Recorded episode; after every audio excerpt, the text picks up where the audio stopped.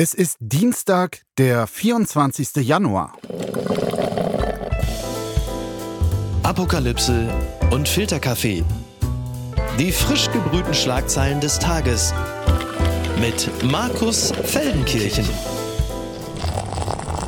Einen wunderschönen guten Morgen, herzlich willkommen zu Apokalypse und Filterkaffee, dem Nachrichtenmüsli am Dienstag. Und ich freue mich an diesem Dienstag sehr über eine Premiere hier auf diesem Kanal. Ein Mann, dem ich sonst gerne im Fernsehen zuhöre, wenn er auf Pro7 gemeinsam mit seinen Kollegen die großen Duelle im American Football moderiert. Er ist, das kann man ohne jeden Zweifel sagen, der Mann mit den schönsten Haaren im deutschen Fernsehen und der aktuell wohl größte Sympathieträger der Stadt Berlin. Längen vor Franziska Giffer jedenfalls. Hier ist Christoph Dommisch, genannt Icke. Schön, dass du Zeit hast. Danke, Markus. Seid ihr grüßt äh, da draußen und ich äh, sage ganz lieben Dank für die Einladung. Freue mich sehr. Du hast ja auch an diesem Wochenende Samstag und Sonntagabend äh, wieder bis spät äh, in die Nacht die Playoff-Spiele der NFL kommentiert. Über Football reden wir auch gegen Ende dieser Folge ausführlich. Mhm. Ich weiß aus Gesprächen mit dir aber, dass du dich auch sehr für Politik interessierst. Absolut, ja. Woher kommt das Interesse? Ähm, das ist eine gute Frage. Ich würde jetzt salopp damit beschreiben, dass ich äh, als junger Mann ähm, nicht sonderlich sportlich war und vielleicht auch nicht der sozialste Typ. Ich habe mich schwer getan, ich war schüchtern. Und jetzt kommt der, der Bogen. Mhm. Ich habe halt häufig zu Hause gesessen und habe tatsächlich schon in jungen Jahren Jano Phoenix Bundestagsdebatten geguckt. Also richtig nerdig, ja? Äh, richtig nerdig und finde das tatsächlich interessant. Und so Typen wie Erhard Schäfer, der da ja viel moderiert, einer der Moderatoren der Phoenix. Äh, toller Kollege. Äh, liebe Grüße, Erhard Schäfer. So, das sind meine Kindheitsstars. Gerhard Schärfer, das, das, das wird er gerne hören. Ja, dann reden wir heute natürlich auch äh, über Politik, gehen gleich mitten rein ins Weltgeschehen mhm. und das ist in diesen Wochen und Monaten leider auch Kriegsgeschehen. Die Schlagzeile des Tages.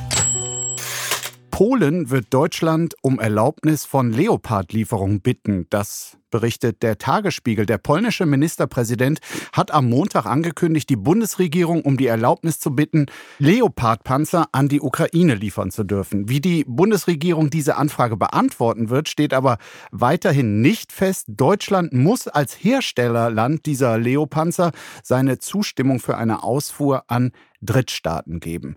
Annalena Baerbock, die Außenministerin, hatte am Sonntag noch erklärt, dass Deutschland sich nicht gegen die Lieferung von Kampfpanzern stellen würde.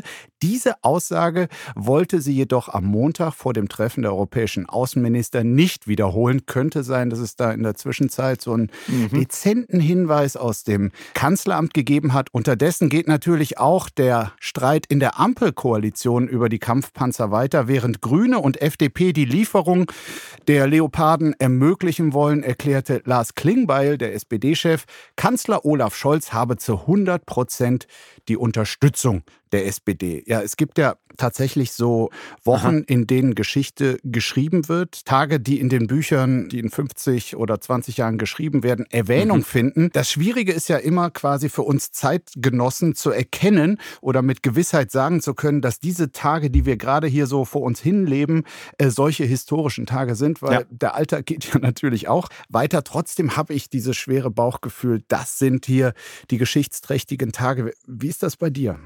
Ja, die Frage ist doch eigentlich nur, wann Olaf Scholz in Anführungsstrichen öffentlich dann endlich einknickt, weil ich finde, in den letzten Wochen und Monaten wird klar, dass der Kurs sein wird, dass wir irgendwann jetzt vielleicht freigeben, dass Polen Panzer, die wir gebaut haben, liefern darf in die Ukraine. Und irgendwann wird der Punkt erreicht sein. Und Olaf Scholz, finde ich, lässt die Wand immer weiter aufweichen, dass wir sagen, wir liefern jetzt selbst Panzer. Mhm. Und fändst du das richtig bei allem, was du so gelesen hast? Ja, das ist eine gute Frage, ey. Ich bin 87er Baujahr, ähm, deshalb bin ich natürlich durch eine Generation geprägt, meine Eltern, die vor diesen Sachen unfassbaren Respekt hatten. Und äh, für die ist es, glaube ich, noch undenkbarer als für jemanden wie mich als jüngerer Mensch, weil wir also ich zumindest, verstehe die Welt immer mehr so, dass das eine Notwendigkeit ist. Du meinst die Generation deiner Eltern, die sagt, wir können doch nicht deutsche Panzer nochmal in den Osten Europas liefern. Exakt, korrekt, ja, ja. Und ich glaube, dass Teile der jüngeren Generation immer mehr realisieren, dass für Frieden das auch dazugehört. Und wir haben ja keinen Frieden mehr in der Ukraine. Und ich glaube, um den Frieden bei uns zu wahren, wird es früher oder später leider Zeit. Und Olaf Scholz mit den Äußerungen, dass er darauf wartet, dass die USA ihre Panzer liefern oder Panzer freigeben, dann würden wir nachziehen. Mit diesen Äußerungen, finde ich, macht da ja eigentlich schon klar, dass er innerlich, ohne dass wir das wissen, schon eine Entscheidung gefällt hat. Mhm. Das ist sehr interessant, dass du an das erinnerst, was deine Eltern quasi gedacht haben oder heute auch noch denken. Was dann der polnische Ministerpräsident Morawiecki äh, gesagt hat, ist ja auch ein Zitat, das hätte man sich vor einigen Jahren noch nicht vorstellen können. Ich zitiere ihn mal, wir werden nicht tatenlos zusehen, wie die Ukraine ausblutet. Die Ukraine und Europa werden diesen Krieg gewinnen mit oder ohne Deutschland. Also, dass diese Erwartungshaltung mittlerweile an Deutschland ist und zumindest im mhm. Osten Europas das wirklich auch jetzt als Versagen dargestellt wird, mhm. das äh, ist ja eigentlich unglaublich. Am Ende zeigt es doch auch nur, wenn wir nochmal zurückgehen. Du hast es gesagt, man ist in der Schichtschreibung live dabei und es fällt natürlich schwer, den Step Back zu machen, um die großen, sag mal, Leitlinien zu erkennen. Aber es fing doch damit an, als der Krieg begann, dass alle gesagt haben, der Krieg ist super schnell vorbei. Russland wird super schnell gewinnen. Und das ist zum Glück nicht eingetreten. In dem Moment, als das losging, haben, glaube ich, ganz viele gedacht, okay, das wird auch so schnell gehen, weil das erschien logisch. Und zum Glück ist es jetzt nicht so. Und ich glaube, deshalb ist klar, dass das, was äh, der polnische Ministerpräsident sagt, dass das Realität ist, dass Deutschland sich daran beteiligen muss, damit wir diesen Krieg nicht zu uns nach Europa ins Herz, nach Deutschland reinkommen lassen. Jetzt wirkt Europa als Kontinent sehr gespalten in dieser Frage, aber auch die deutsche Bundesregierung ist mehr als gespalten. Olaf Scholz wird gedrängt von niemand so sehr wie der FDP-Politikerin Marie-Agnes Strack-Zimmermann. Die Stimmungskanone der Ampelkoalition bei Sozialdemokraten auch als Flinten-Agnes oder Giftmischerin bekannt. Worte, die man so hinter vorgehaltener mhm. Hand hört. Äh, und das gab jetzt wirklich also mustergültig äh, eine Auseinandersetzung in den letzten Tagen zwischen ihr, Strack-Zimmermann, und dem SPD-Fraktionschef Rolf Mützenich. Erster Akt dieses äh, Ampeldramas, eine Aussage von Frau Strack-Zimmermann am Freitagabend im ZDF. Die Geschichte schaut auf uns und Deutschland hat leider gerade versagt. Und weiter, die Kommunikation ist einfach miserabel. Die Haltung Deutschlands sei einfach nur beschämend. Das Worte über den Koalitionspartner habe ich so in 20 Jahren Politikberichterstattung noch nicht erlebt. Dann die Antwort von Mützenich. Ich zitiere Frau Strack-Zimmermann und andere reden uns in eine militärische Auseinandersetzung hinein. Dieselben, die heute Alleingänge mit schweren Kampfpanzern fordern, werden morgen nach Flugzeugen oder Truppen schreien. Eine hm. Politik in Zeiten eines Krieges in Europa macht man nicht im Stil von Empörungsritualen oder mit Schnappatmung, sondern mit Klarheit und Vernunft. Und jetzt der dritte Akt noch obendrauf. Frau Strack-Zimmermann reagiert auf Twitter. Rolf Mützenich ist ein Sinnbild aller zentralen Verfehlungen deutscher Außenpolitik. Seine Ansichten von gestern führen in die Probleme von morgen ich sag mal, wenn man äh, solche Koalitionspartner hat, dann braucht man wirklich keine Opposition mehr. Ne? Wie, wie wirkt das auf dich, dieses Schauspiel? Ja, das ist ja auch eine große Frage, die immer viel diskutiert wird. Äh, ist Olaf Scholz in dieser Regierung nicht zu leise gibt er nicht genügend Richtlinie vor, lässt er sich nicht auf der Nase rumtanzen. Weil ansonsten wird so rumgekeift. Exakt. Und wenn man das hört, was Marie-Agnes Strack-Zimmermann sagt, dann kriegt man natürlich den Eindruck. Aber am Ende muss man ja auch sagen, eine Regierung mit drei Parteien ist für uns in Deutschland etwas, was wir nicht hatten. Das stimmt nicht. CDU, CSU waren immer zwei Parteien und dann gab es meistens noch jemand dabei. das stimmt, okay, dann haben wir zumindest in den letzten Phasen von CDU, CSU schon mal das Gespür dafür bekommen. Und ich glaube, wenn man vergleicht, wie Markus Söder sich aufgeführt hat, im Vergleich zu dem, wie jetzt mit drei sag mal, sehr weit voneinander entfernten Koalitionspartnern passiert, dann ist das schon, finde ich, noch relativ geführt. Also der Beef, der auf der verbalen Ebene stattfindet, münzt ja nicht darin, dass tatsächlich ein Koalitionsbruch oder sowas am Horizont zu sehen ist. Und ich finde, dadurch, dass sich gegenseitig immer wieder Druck gemacht wird, entsteht ja auch ein gewisser Flow in der Politik. Also es passiert was. Olaf Scholz, so langsam wie er sich bewegt, er bewegt sich ja Stück weit immer weiter durch den Druck, den ja. Agnes Strack-Zimmermann macht. Oppositionspolitiker Thorsten Frei äh, von der Union äh, sagte gerade erst, die Szenen, die sich gerade in der Ampelkoalition abspielen, erinnern an ein Scheidungsverfahren. Das ist tatsächlich eher Wunschdenken. Du hast es gesagt, so doof werden die nicht sein. Trotzdem habe ich persönlich den Eindruck, es wird eher Verhandlungen zwischen Zelensky und Putin geben, als zwischen Mützenich und Strack-Zimmermann. Also das ist, glaube ich, jetzt schon äh, sehr, sehr belastet. Aber Olaf Scholz, du hast es erwähnt, das ist ja ein Mensch, der eigentlich sich aus Trotz schon ungern treiben lässt. Ist das nicht völlig kontraproduktiv dann auch, wenn man ihn so zum Teil auch persönlich angeht?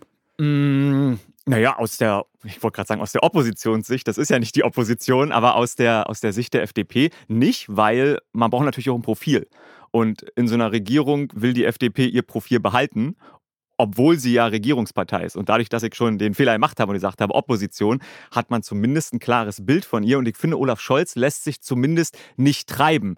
Er kommuniziert ja eigentlich sogar zu wenig. Also wenn man sich treiben lässt, dann kommuniziert man ja zumindest ein bisschen. Und eher zu wenig ignoriert. ist fast äh, freundlich ja, ausgedrückt, ja. Absolut. Also ich finde, treiben lässt er sich nicht. Und ich finde das ehrlich gesagt nicht schlecht, weil dadurch geht eine gewisse Ruhe aus in einer Phase, wo natürlich auch vielleicht ein Tag Abwarten nicht das Schlechteste ist, weil das Falsche, was passieren könnte, wäre eine sprunghafte Handlung und vielleicht sprunghafte Äußerung, so wie Annalena Baerbock es ja gemacht hat. Die hat ja am Sonntag behauptet, wir würden es freigeben, äh, wenn Polen Panzer an die Ukraine liefern möchte. Montag rudert sie wieder zurück. Vielleicht wäre es besser gewesen, wenn sie am Sonntag erstmal noch nicht geantwortet hätte und gesagt hätte, wir würden das freigeben, ohne Rücksprache zu halten mit ihren Koalitionspartnern. Und ich finde, da ist jemand wie Olaf Scholz dann schon durch seine stoische, nicht kommunikative, manchmal auch unbeholfene Art der Kommunikation ähm, vielleicht nicht der schlechteste, dass er dadurch zumindest etwas Luft schafft, um sich bei drei unterschiedlichen Parteien in Ruhe absprechen zu können. So, ich hoffe, da hast du mal gut zugehört, liebe Bundesregierung. Das waren Gratistipps. Unterm Radar. Tempolimit auf Autobahnen. CO2-Einsparung offenbar höher als gedacht. Das berichtet die Tagesschau. Das ist eine interessante Info auch für unser Porsche Power Couple. Insider wissen, wer da gemeint ist, aber diese Nachricht, die dringt vermutlich mal wieder nicht zu Ihnen durch. Da steht der automatisch auslösende Informations-Airbag im Wege.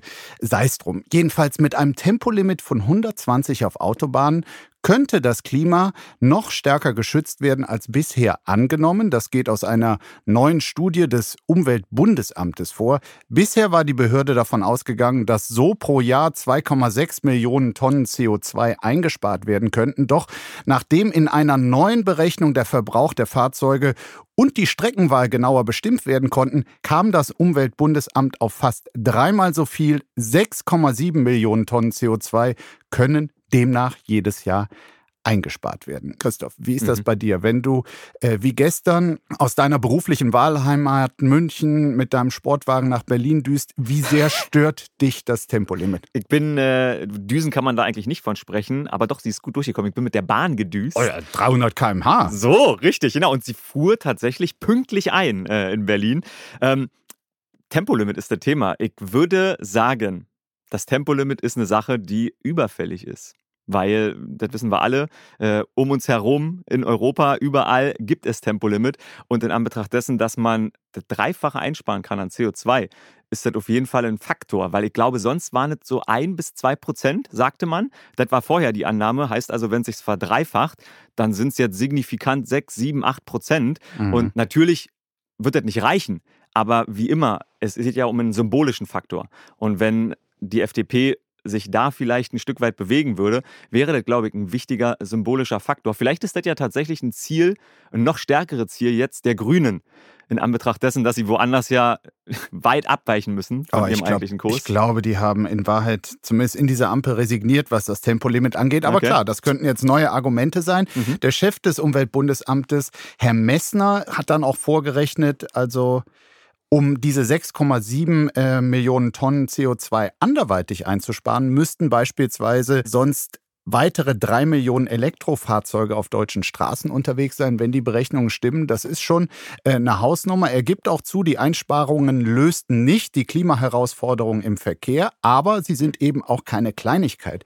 Und das finde ich irgendwie, Kleinigkeit ist ein gutes Stichwort, weil das ist auch ein Phänomen, ähm, für mich zumindest dieses kollektive, wir sind zu unbedeutend, Schuld von mhm. sich schieben. Also mhm. Tempolimit hieß es zumindest bisher.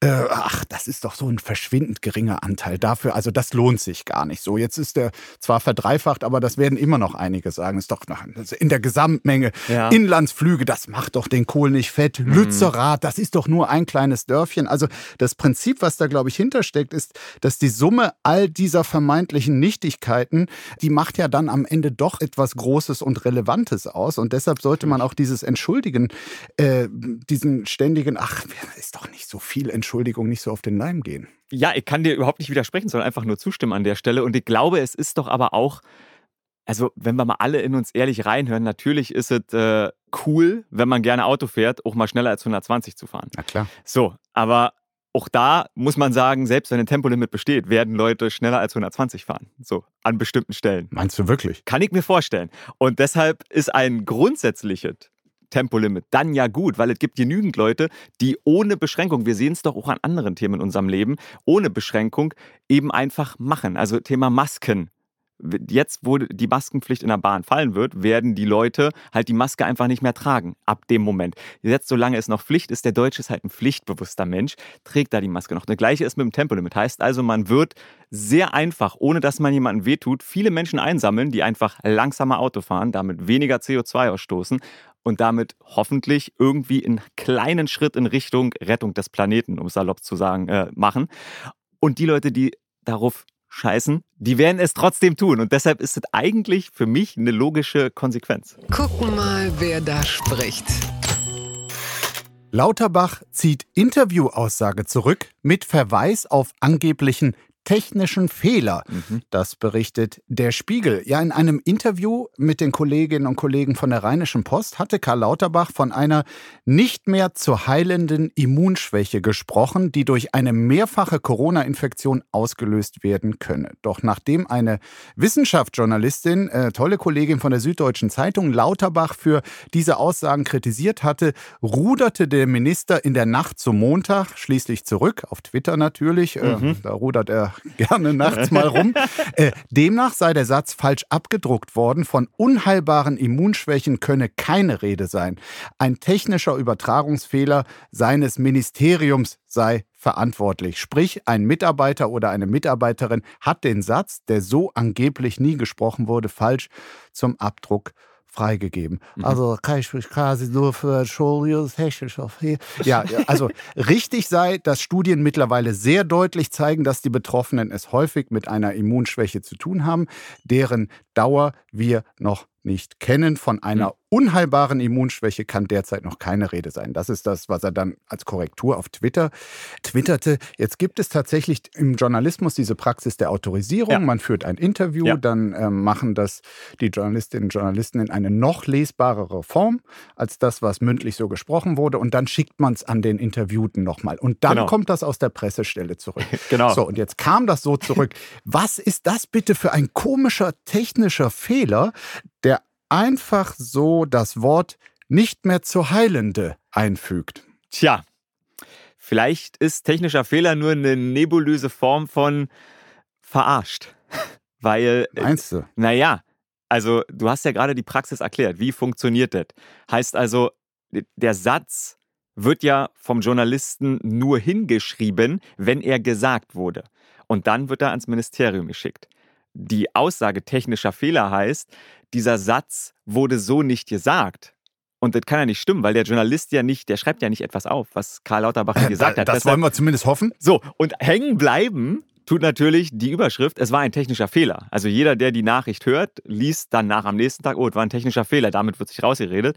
Sagen wir mal so, es bedient zumindest ein gewisses Narrativ, wo nach Karl Lauterbach, also Studien sehr früh äh, heranzieht, äh, da wo andere Wissenschaftler vielleicht auch sagen, da müssen wir noch mal ähm, ein paar Monate Erfahrungswerte ansammeln ähm, und aber auch, sagen wir mal, in der Wortwahl äh, die Begriffe nutzt, die, die sehr alarmierend sind, die vielleicht eine schlimme Sache noch ein klein wenig äh, dramatischer erscheinen lassen. Das mhm. wäre ja hier bei dem nicht mehr zu heilenden. Also, mhm. dass es dort Fälle von Immunschwäche gibt und dass es das Long-Covid-Phänomen gibt und dass äh, Erkrankungen, ähm, wenn man Pech hat, also dauerhafte Begleiterscheinungen haben. Das scheint ja mittlerweile von vielen Studien belegt, aber äh, dieses eine Wort hat es halt noch ein bisschen dramatischer gemacht. Ich glaube, äh, so wie ich Karl Lauterbach wahrnehme, ist natürlich ein guter Impuls oder eine gute Sache, der Grund, warum er das macht. Weil er nämlich das, was du gerade gesagt hast, das weiß er. Die Studienlage setzt sich immer mehr durch.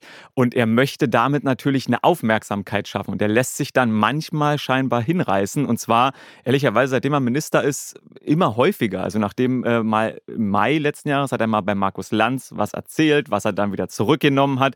Auch für die gute Sache ging es um Isolationspflicht der Thema, was er dann wieder sozusagen zurückgenommen hat. Und Karl Lauterbach lässt sich, glaube ich, hinreißen für die gute Sache, vielleicht eben überzudramatisieren, du hast es gesagt, und zu alarmieren. Ist das immer schlecht? Ja, in dem Fall schon, weil am Ende ist es eine falsche Aussage von ihm. Aber die gute Sache steht ja zumindest im Vordergrund, nämlich Leute dafür sensibilisieren, dass Long-Covid wirklich ein Thema ist und dass man da auch, äh, sag mal, dran forschen muss. Unterm Strich hat sich der Bürger Christoph Dommisch ähm, von Karl Lauterbach gut durch die Pandemie führen lassen? Ich fühlte mich gut durch die Pandemie geführt. Ich fühlte mich kommunikativ von meinem Gesundheitsminister nicht immer gut vertreten. Und Karl Lauterbach ist ja eigentlich durch Fernsehsendungen, durch Twitter dann in dieses Ministerium gekommen. Also das hat ihn ja sozusagen dahin gehoben dass er einen Hype erzeugt hat. Leute haben gesagt, Karl Lauterbach muss Gesundheitsminister werden. Ah, also gerade in den ersten Monaten fühlten sich einfach das Gros der Bürgerinnen und Bürger sehr gut von ihm informiert über diese Kanäle, die du genannt hast. Ja. Aber das ist eben informiert und äh, Karl Lauterbach ist in informativen ganz gut, aber beim kommunikativen scheinbar ja nicht so, weil da macht er ja immer häufiger Fehler. Technische Fehler. Sowas kann man sich nicht ausdenken. 2300 Angriffe auf Bahn Beschäftigte, das berichtet die Taz. Mehr als 2300 Mal wurden im vergangenen Jahr Beschäftigte der Deutschen Bahn angegriffen. Das geht aus Zahlen der Eisenbahn- und Verkehrsgewerkschaft hervor.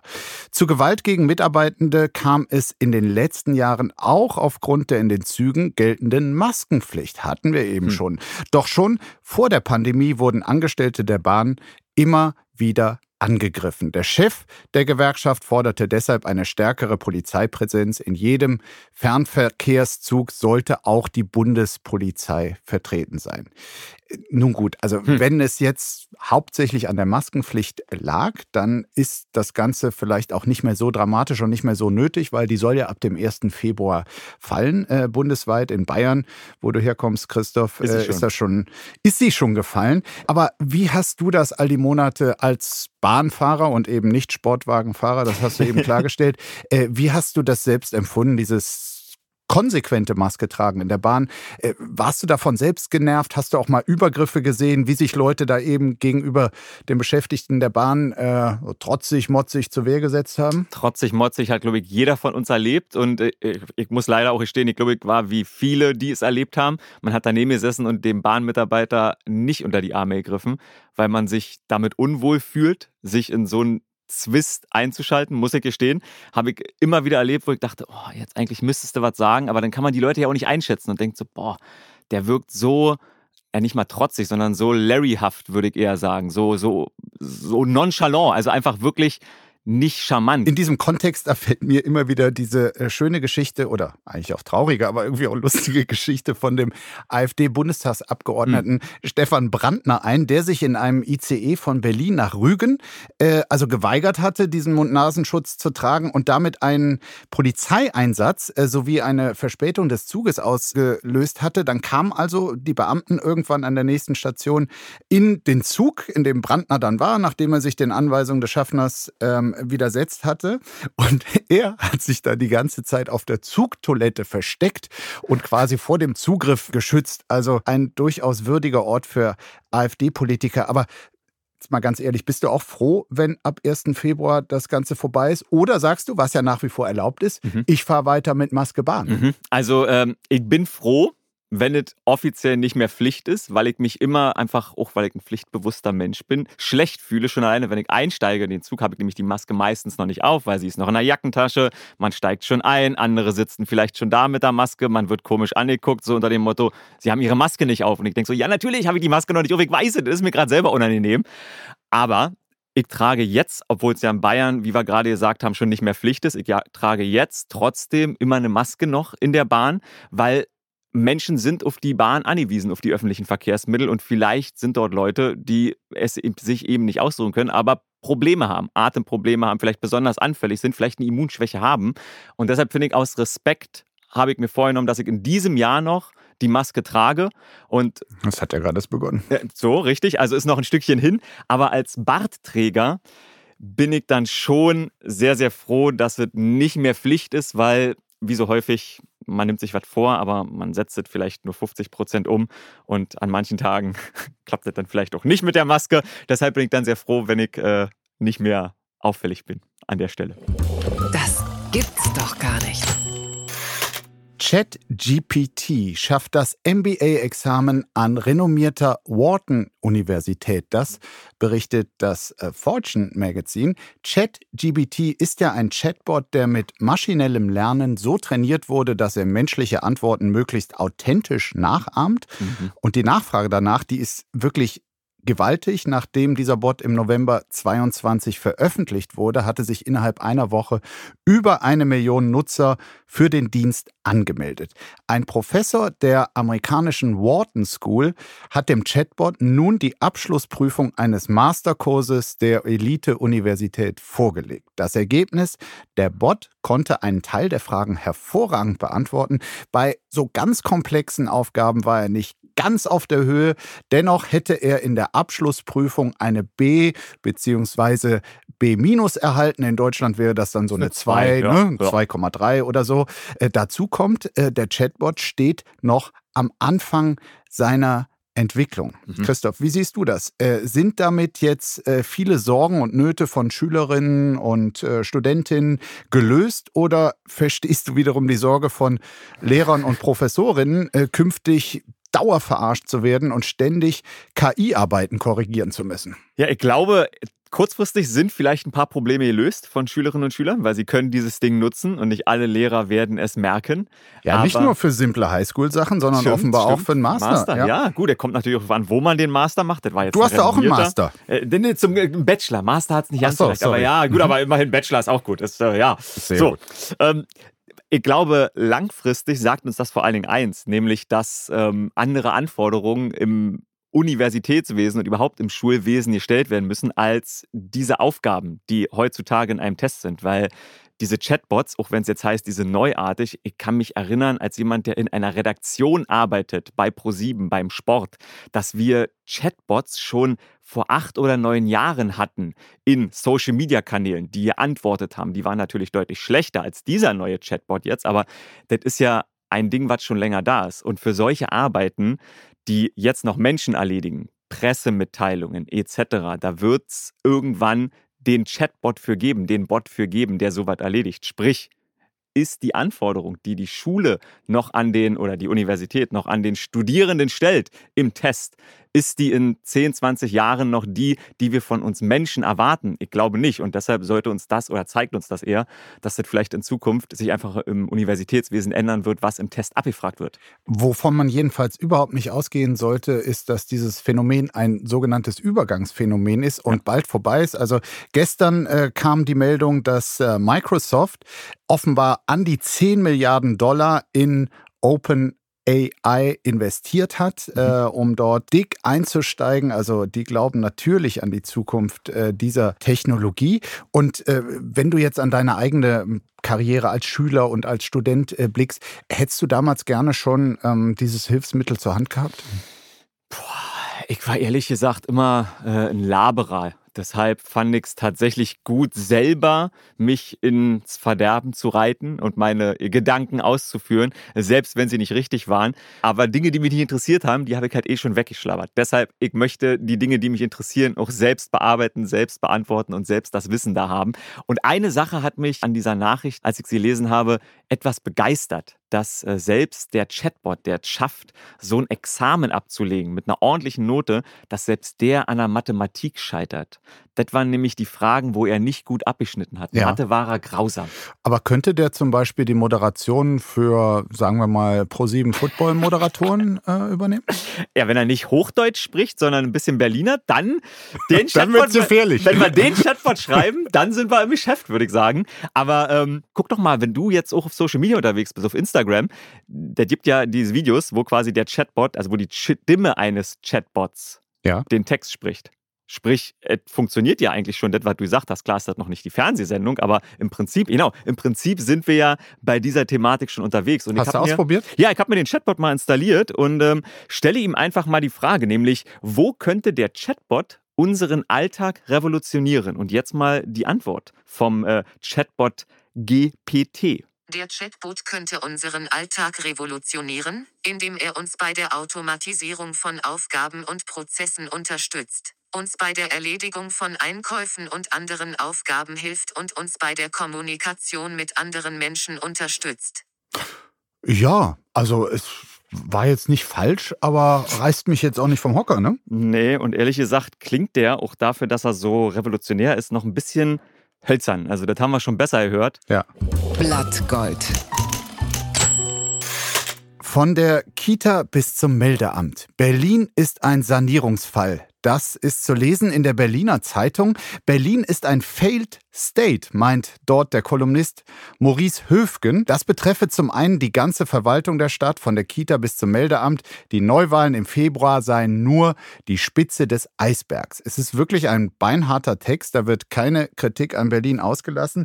Ich zitiere jetzt nur mal den ersten Absatz und du als Berliner musst jetzt mal ganz kurz entweder sehr tapfer sein oder dir die Ohren zuhalten. Berlin habe die beste digitale Verwaltung der Welt, findet die UNO. Da kann man nur schmunzeln. Wer seine Steuernummer beim Finanzamt beantragt, wartet Wochen. Wer seine Wohnung anmelden will, kann im April den nächsten Termin buchen. Die Stadt platzt aus allen Nähten. Autos stecken im Schnitt 71 Stunden pro Jahr im Stau. Nur in München ist es noch schlimmer. Mieter stehen Schlange, weil über 100.000 Wohnungen fehlen.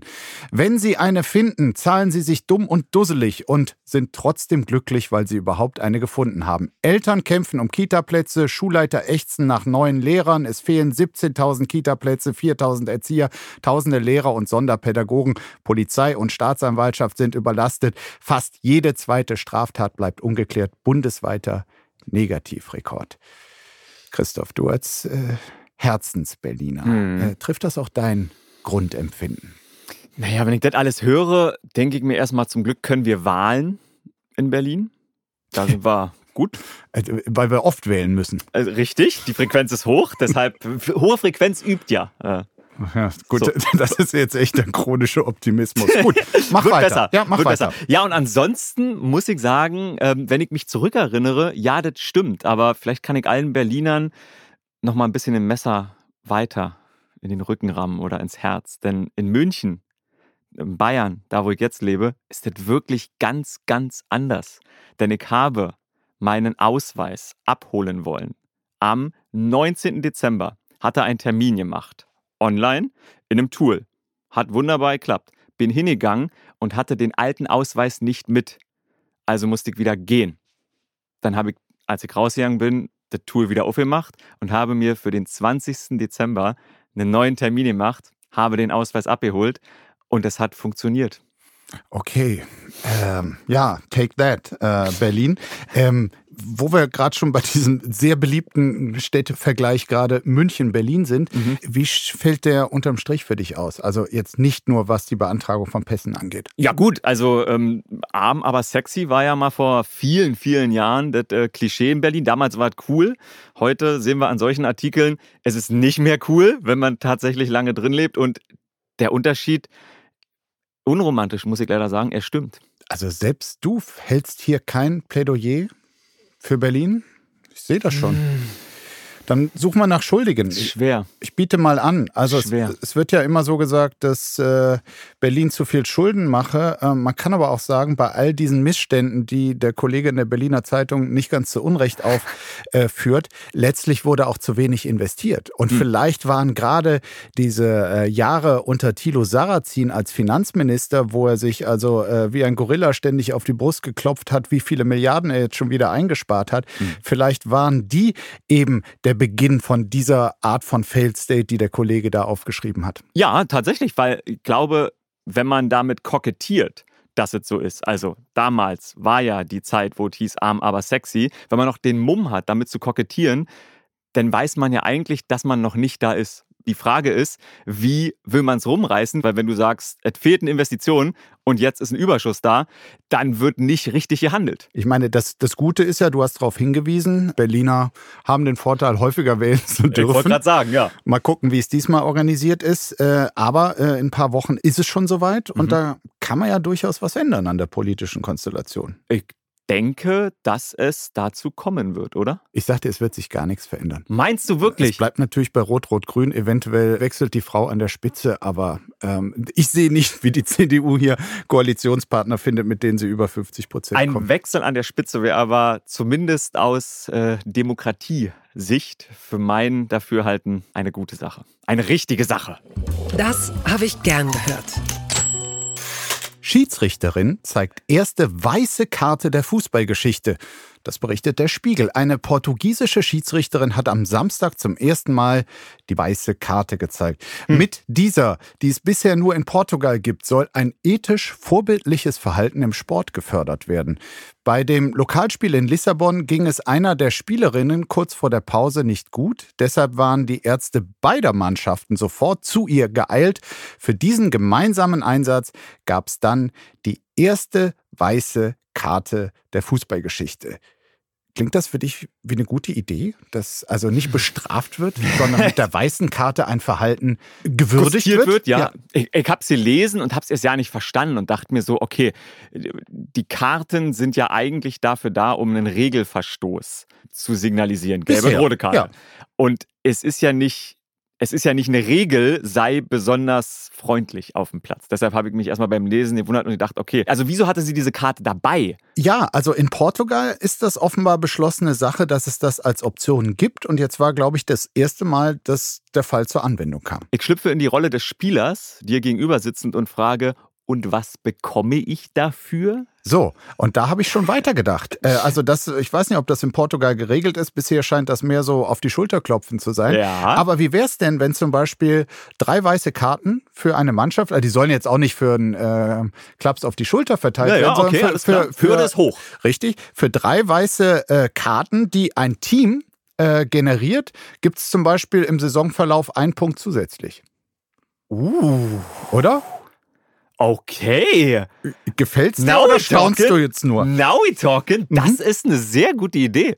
Markus, jetzt mal im Ernst, das ist wirklich gut. Die ja. FIFA probiert ja tatsächlich immer mal solche, solche kreativen Dinge aus bei Jugendturnieren etc. Und wenn man das bei einer U19 äh, WM oder so mal ausprobieren würde, das ist die viel bessere Fair-Play-Geste als das, was wir in den Wintermonaten versucht haben umzusetzen. Ja gut, du, dann äh, leiten wir das mal. Muss es die FIFA sein? Wo wir, wollen, wir nicht, wollen wir es nicht einfach erstmal dem DFB mit an die Hand geben? Aber ich glaube nicht, dass bei dem neuen DFB-Mann ein offenes Ohr für weiße Karten ist. Bei Rudi Völler? Ich glaube nicht. Na, probieren wir es mal. Ganz weit vorne. Das Football-Märchen des Brock Purdy geht weiter. Das äh, berichtet das American Football Fachblatt FAZ. Bei den Playoffs der NFL haben die San Francisco 49ers am Sonntag die Dallas Cowboys aus dem Turnier geworfen. Für den Erfolg der 49ers ist der Quarterback der Mannschaft Brock Purdy maßgeblich mitverantwortlich. Dabei galt Purdy lange als, Zitat, Mr. Irrelevant, der überhaupt nur in der NFL spielt, weil sich zwei andere Quarterbacks der 49ers zuvor verletzt hatten. Das ist wirklich eine irre Geschichte. Vielleicht erklärst du, Christoph, all denen, die American Football nicht studiert haben, ja. mal kurz, wie wird man Mr. Irrelevant? Das ist ja tatsächlich eine feststehende Begrifflichkeit. Das ist ein Titel. Für diesen Titel, für diese Schmach, wenn man es jetzt hört, ja. hat er 70.000 Dollar bekommen festes Geld. Das hat er bekommen, okay. ohne dass er ein Spiel Und wie wird man das? Indem man bei der Talentauswahl, also ihr müsst euch vorstellen da draußen, Universitätssport in Amerika ist super wichtig mhm. und super groß. Und nach der Universität gibt es den Profisport, die NFL, die Profiligen. Und jedes Jahr werden von der Uni Menschen in den Profisport gewählt, weil die Teams in der Profiliga dürfen sich die Leute aussuchen. Ist oft so, dass die Teams in der Profiliga, die ganz schlecht sind, dann zuerst zugreifen dürfen. Das ist das coole System daran, richtig. Dadurch wird äh, quasi eine gewisse Ausgeglichenheit geschaffen. Wer lange scheiße ist, kriegt die besten Leute von der Uni, weil er zuerst wählen darf. Und wie viele hundert kommen da so im Jahr im Schnitt dazu? Äh, ich kann dir sagen, wie viele dieses Jahr waren. 262. Aha. Und der Star Quarterback der 49ers war also der letzte von denen. Mr. 262 oder Mr. Irrelevant, wie du gerade gesagt hast. Und der steht schon im Division-Finale, äh, ein Spiel quasi vor dem Endspiel, dem Super Bowl. Der Mann hat noch nie verloren, seitdem er als Starter auf dem Platz ist. Und das ist wirklich, das ist nicht nur nicht wahrscheinlich, das ist das ist Quatsch. Also das passiert nicht. Wenn man so ein Drehbuch einreicht, sagt Netflix oder Co. Sagt, das ist ja Quatsch. Nein. Ja, genau. Das ist ja Quatsch. Ist absolut Quatsch. Und deshalb ist Sport manchmal so schön, weil der Typ sieht auch noch aus wie ein 16-Jähriger, als mhm. wenn er noch an die Uni gehen würde. Und man denkt so, hä, krass, wie kann das funktionieren? Weil der hat vor, der hat jetzt zu Hause gespielt am Wochenende, aber der spielt teilweise vor 70, 80.000 Zuschauern, die ihn ausbuhen, die laut sind. Er muss sich konzentrieren und erlebt diese Situation auf diesem Niveau natürlich zum allerersten Mal. Und der Mann ist jetzt gerade 23 geworden. Das ist tatsächlich eine sehr, sehr schöne Cinderella-Story, mit der man sich identifizieren kann. Und sind solche Geschichten auch die, weshalb du so dem American American Football verfallen bist und ja, letztlich mit zu dem deutschen Gesicht des American Football geworden bist für Fernsehzuschauer? Also, ich liebe den Sport deshalb, weil er immer gute Geschichten erzählt. Da sind die Amerikaner jetzt mal abseits von der Mr. Irrelevant Story, aber da sind die Amerikaner einfach gut, weil die auch die Heldenreise, wie man sie kennt, die findest du jedes Jahr in der NFL. Du findest immer einen, der entweder Mr. Irrelevant war oder der nach einer Verletzung zurückkommt und viele Jahre raus war. Du findest einen, der noch vor Wochen Schuhe verkauft hat im Footlocker, der dann in einem wichtigen Spiel einen Touchdown-Ball äh, fängt und dann bejubelt wird. Und es ist halt in Amerika die große Aufstiegschance. Viele Menschen, die nicht schaffen, den Aufstieg hinzulegen, schaffen durch den Profisport den Aufstieg. Und deshalb äh, muss ich sagen, bin ich den American Football Sport sehr verfallen, weil diese Geschichten einfach schön sind zu hören und äh, für mich noch viel geiler, schön sind weiter zu erzählen. Heute ist Dienstag. Am Donnerstag fliegst du in die USA. Korrekt. Für die Division Finals genau. und dann aber ja. auch bis zum Super Bowl. Ist Exakt. das das Programm? Exakt, richtig. Genau. Conference Finals, also quasi das äh, Finale auf der jeweiligen Seite. Es gibt eine NFC, eine AFC Conference. So, und ich bin in Philadelphia. Dort spielen die Eagles und die spielen eben gegen da sieht man dich dann am Sonntag. Genau, da sieht man mich am Sonntag auf Pro7 und äh, eben gegen jenen Brock Purdy, also den äh, 23-jährigen Mr. Irrelevant. Super. Und äh, ganz kurz zum Schluss, äh, damit wir das auch schon mit dem Experten geklärt haben, wer wird dann Super Bowl Champion? Oh. Ich hätte ja eigentlich gesagt, äh, Washington, wenn sie äh, in die Playoffs gekommen wären. ja, ein Außenseiter-Team, wo es nur einen Fan in Deutschland von gibt, das bin ich. Ja. Der, der Bekennende, der ja. Bekennende hiermit. Ähm, ich glaube tatsächlich, dass die Kansas City Chiefs auch, wenn Patrick Mahomes, der Superstar-Quarterback gerade, der nächste Tom Brady, der hat sich verletzt in seinem letzten Spiel und zwar ziemlich schwer. Äh, den Knöchel sehr stark verknackst. Also man weiß nicht mal genau, ob er spielen wird am Wochenende, aber er wird spielen und deshalb werden die Kansas City Chiefs gewinnen. Ich wünsche dir eine tolle Reise, ganz Danke. viele tolle Spiele und freue mich riesig, dass du heute mit mir im Podcast warst. Hat großen Spaß gemacht. Vielen Dankeschön. Dank. Danke für die Einladung. Bis bald. Tschüss. Apokalypse und Filtercafé ist eine Studio Bummens Produktion mit freundlicher Unterstützung der Florida Entertainment. Redaktion Lena Fränking und Marie-Sophie Schiller. Executive Producer Tobias Baukage. Produktion Hanna Marahiel. Ton und Schnitt Lara Schneider. Stimme der Vernunft und unerreicht gute Sprecherin der Rubriken Bettina Rust.